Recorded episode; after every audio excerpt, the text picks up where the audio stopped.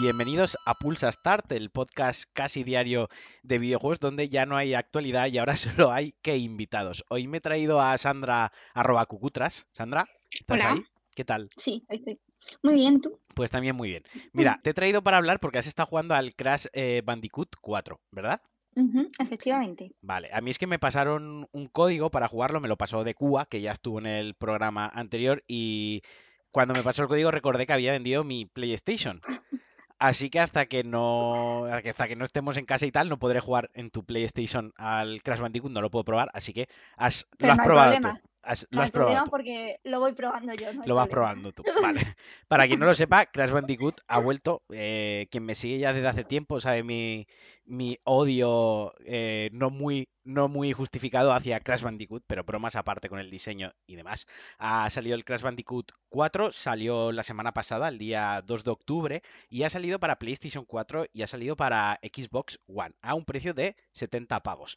Parece que aunque sea Crash Bandicoot, podría ser un lanzamiento menor, podría ser un juego de 40 euros, de 35 euros, no.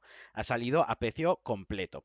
La producción, la marca es de Activision, pero en esta ocasión lo ha desarrollado Toys for Bob, que bueno, para quien no los tenga muy en mente porque no tienen grandes juegos, lo último que lanzaron hace dos años fue la remasterización de la trilogía de Spiro. O sea, ese, es- ese es el, el nivel. Pero no nos dejemos llevar por, por esto porque al parecer ha salido un juego muy, muy bueno. Pero como os digo, yo no lo he jugado. Yo lo que he podido oír y lo que me ha ido contando Sandra, que va a ser ella quien nos cuente qué le ha parecido. ¿Cuántas horas llevas jugadas, más o menos, Sandra? Pues, a ver, el último fin de semana fue un fin de semana muy intenso. Yo creo que llegaré, pues no sé si le habré echado 30, 40 horas a lo mejor. Pues ya son unas cuantas. Pero vale, ¿y eh, te la has llegado a pasar? No me lo he terminado, Vale. pero creo, creo que he avanzado, que llevo más de la mitad, porque Vale. ya se me han desbloqueado muchas cosas y Vale, porque uno de los principales cambios que, que me comentabas que hay en el juego, uno- la principal novedad, bueno, sí, porque en el Crash Bandicoot 3 no era así, es que ya no hay vidas, ¿no? ¿Cómo es el, cómo es el sistema de cómo se desarrolla un nivel? ¿Cómo te pasas un nivel? Claro, puedes elegir cuando comienzas el juego si quieres jugar en modo retro, que es como hemos jugado toda la vida con nuestro contador de vidas cuando te quedas sin vida, no hay checkpoint, no hay nada, te sales del nivel, ¿no? Como todos los Crash Bandicoot, o el modo moderno, que lo que hay es un contador de muertes, Vale, que es bastante deprimente cuando te has quedado enganchado en algún sitio porque ves cuantísimas veces te puedes morir. ¿cuántas veces has llegado a morir en un nivel? 140 Cien- eh, ¿Cómo? 140, has llegado a morir 140 veces en un nivel. en el mismo sitio, en, En el un salto. En el mismo salto, ¿no?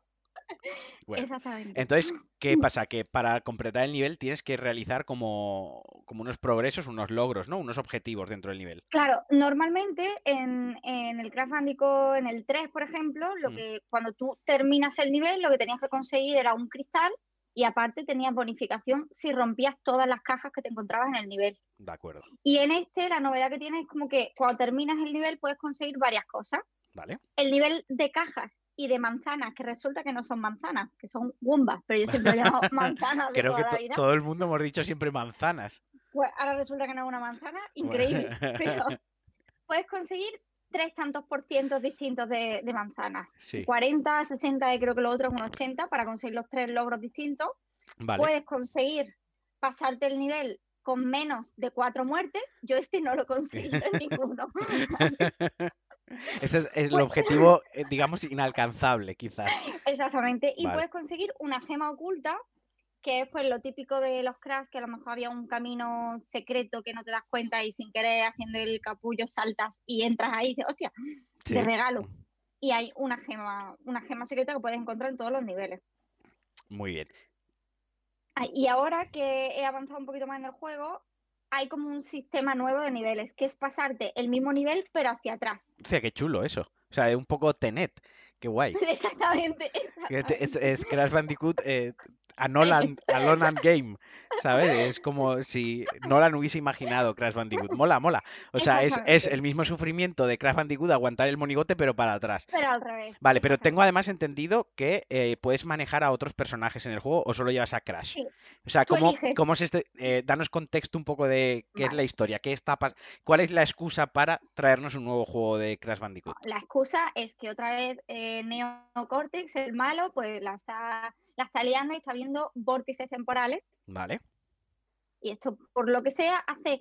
el- la, mm, la manera de iniciar el juego se parece mucho a la del Crash Bandicoot 1, porque son, eh, son islas Vale. que vas abriendo, islas con los niveles. Lo que pasa aquí son como. Las islas, pues, son como un vórtice temporal. lo que te abren no, no, no van seguidas, no son correlativas. Y el contexto es ese, que tienen que ayudar eh, Crash y su hermana Coco, que ya le ayudaban otros Crash. Tienen que conseguir las gemas y las cosas pues, para parar a Neo. Sigue el mismo sistema de los otros Crash también, que al final de cada isla tienes un, un boss. Vale. ¿Y qué, y qué tal son esos bosses? ¿Qué tal son esos jefes? ¿Te han parecido Pues buenos, reguleros? alguno, alguno es facilísimo y en otros pues quieres saltar por la ventana. Vale. No has, con- no has roto el Eso mando todavía de la. Play, ¿no? No lo he roto Vale, todavía, aunque ganas, ganas he tenido. Tiene una ventaja que en algunos, pero no en todos, lo típico que le tienes que dar a, a los bosses y se les van bajando un poquito la vida, Sí. pues cuando es muy difícil, se queda como guardado. O sea, si le has dado un toque y te matan, Te- cuando vale, vale. revive ese El- toque ya lo digamos que el, el progreso del boss se queda guardado. Sí, en algunos, no en todos. Y tiene como novedad que también algunos niveles, aunque tú entres con Crash o la hermana, que lo puedes, la puedes elegir de manera indiferente antes de entrar al nivel, puedes elegir el personaje que tú quieras, a veces llega la novia de Crash Ah. y lo juega ella, Ah, va- que es como un Crash Bandicoot pero mucho más alto y que tiene un gancho. vale. Bueno. Que se, aparecía, la novia aparecía en los primeros Crash, pero eh, dejó de aparecer porque estaba como muy sexualizada Le saldrían mejores cosas que hacer. Que está ahí viendo y tenía cosas que hacer, a sus Bandicoot cogiendo no manzanas. Exactamente, tenía sus problemas Sí, tenía sus propias movidas. Las ha resuelto y ahora ha venido aquí a, a mear su territorio, ¿no? Exactamente. Como buen marsupial, ¿no? Porque yo entiendo que son marsupiales, zorros, no sé lo que Crash Bandicoot. Un coyote, no lo sé, un coyote que ha salido pocho.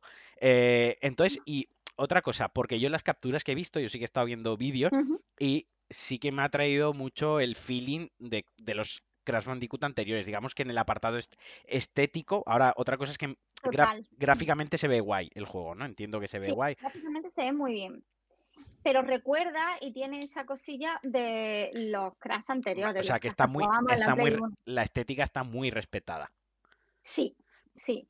Y el modo de juego eh, recuerda mucho. Son niveles diferentes que podrías habértelos encontrado en, en Entonces, podemos decir que es un juego que para todos aquellos nostálgicos de Crash Bandicoot sí que se siente como un juego nuevo, como una nueva parte, porque Sí, introduce mejoras, pero a la vez que respeta mucho el original. Pero, sí, yo entiendo que sí. A mí me lo parece. ¿tú crees que se justifican los 70 euros del juego?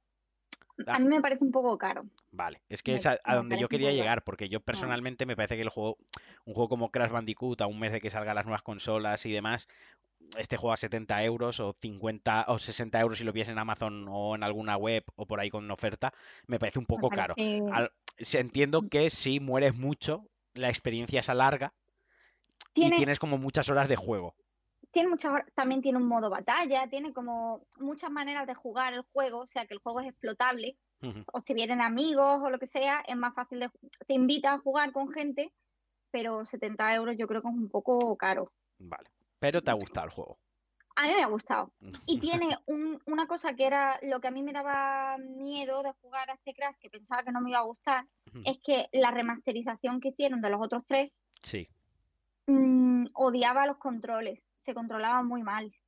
Y este se controla algo mejor, aunque sigo teniendo que jugar con la cruz, sí, porque no bueno. Lo he leído a varias personas que lo comentaban, que jugaban también con la cruz porque eh, parece ser o da la sensación de que está diseñado para que se juegue, que la intención es que juegues con la cruz. O sea, que lo hayan hecho un poco con esa intención. Yo tengo, lo consiguen. yo tengo que probarlo. A mí me gustaría, por lo menos, jamás me lo pasaré, o sí, no lo sé, igual me engancho muy fuerte, pero sí que me gustaría probarlo, a ver cómo han adaptado un juego de plataformas como Crash Bandicoot a lo que estamos acostumbrados a jugar ahora como a entender como un juego de plataformas, ¿no? Sí que me gustaría. Pero bueno, eh, entonces, ¿calculas que no te queda mucho para el final? ¿Crees que te lo acabarás este fin de semana? Se va a intentar, además es puente, se va a intentar. Tiene una cosa nueva también que se me ha olvidado decir, que son las máscaras. Sí. Y es que ahora, mm, según los niveles, igual que teníamos a Uka Uka y Aku Aku, que son las- los bichos que te ayudan, uno es bueno y otro es malo, pero no sé cuál No es cuál. tengo, no tengo ni puta idea de lo que estás hablando. Pues, una cosa que te ayuda, en vez de quitarte una vida, pues se mata el monigote ese y tú tiras para adelante. Pues ahora hay unas máscaras que según el nivel que estés, te llegan así del aire y Sí. son como poderes especiales que se usan para pasar el nivel. Vale. Y normalmente usando esos, esos poderes es donde te vas a quedar pilladísimo. ¿A qué te refieres? con, con los saltos y las mierdas, ahí Sí. tienes que usar esta- estas Ah. máscaras. Vale, vale. Y son in- suelen ser cosas difíciles de pasar. Al principio son muy fáciles, muy sencillas, y luego Vale, que son, o sea, las, dices, ¿cómo voy las, habilidades, a ver si lo he entendido bien, las habilidades que te otorga la máscara están integradas en un mini puzzle, ¿no? En una sección que tienes que aprender a dominar el poder de la máscara para, Claro, para pasártela. Es como que el nivel es un tutorial del poder de la máscara y cuando llegas a la zona más o menos final, reúnes A la todo lo que... difícil, exactamente. A lo mejor tienes un poder que cambia, eh, que cambia como el espacio-tiempo, las cosas que están. Sí. Y a lo mejor llegas a una parte en la que tienes que saltar, ir cambiando el espacio-tiempo para que según donde aparezcas haya superficie y no Vale. desaparezca. Vale, Pues no- eso al final te quieres suicidar. Bueno, es una manera de, de verlo. Bueno, pues nada, eh, supongo que a la gente que le encante Crash Bandicoot, pues habrá estado súper emocionada con el lanzamiento, se lo habrán pillado, pero bueno, hasta aquí el análisis en Pulsa Start de Crash Bandicoot por Cucutras. La podéis salir, la podéis seguir en, en Twitter, en arroba Cucutras. Y nada, como siempre, despedirme de vosotros, desearos que vaya muy bien la semana. Ya habéis oído, tenemos puente, los valencianos, de hecho, tenemos hasta un puente de cuatro días, tenemos fin de semana largo. O sea que ya sabéis, tenéis que aprovechar el puente para jugar muchísimo a videojuegos, ir ya fundiendo las consolas, porque es que no queda prácticamente nada. Por cierto, hoy, ayer, cuando escuchéis esto, eh, Sony eh, lanzó, eh, reveló, soltó un vídeo en YouTube con la PlayStation 5 viéndose cómo se desmontaba y estaban explicando muy bien el sistema de refrigeración, eh, dos ranuras que le han hecho donde, en teoría, dicen que donde recoge el aire con el polvo y ahí se queda. Es como la especie de, filtro que se le pone a los PCs, un filtro de coche, ¿no? Que va recogiendo aire y tiene dos pequeños filtros donde se queda el polvo y se puede luego aspirar y, retirar. También han enseñado el puerto PCI para el para el disco duro, si se quiere ampliar la consola, y han enseñado también el sistema de refrigeración. Vaya, que han cogido la consola, la han desmontado, la han vuelto a montar. Y ha sido muy gracioso porque han puesto un señor japonés muy pequeñito.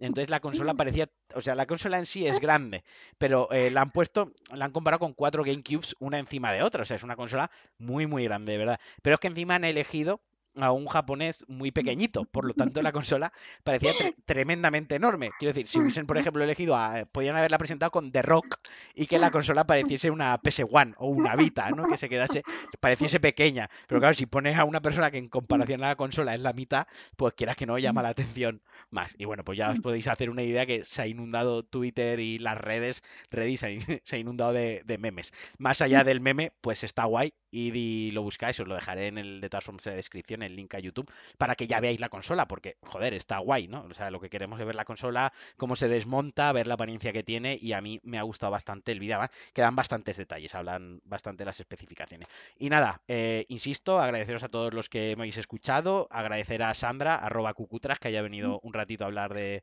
Crash Bandicoot, y agradecer que no haya roto el mando de la consola ni la televisión. Os deseo un fin de semana estupendo, os mando un abrazo muy fuerte y adiós.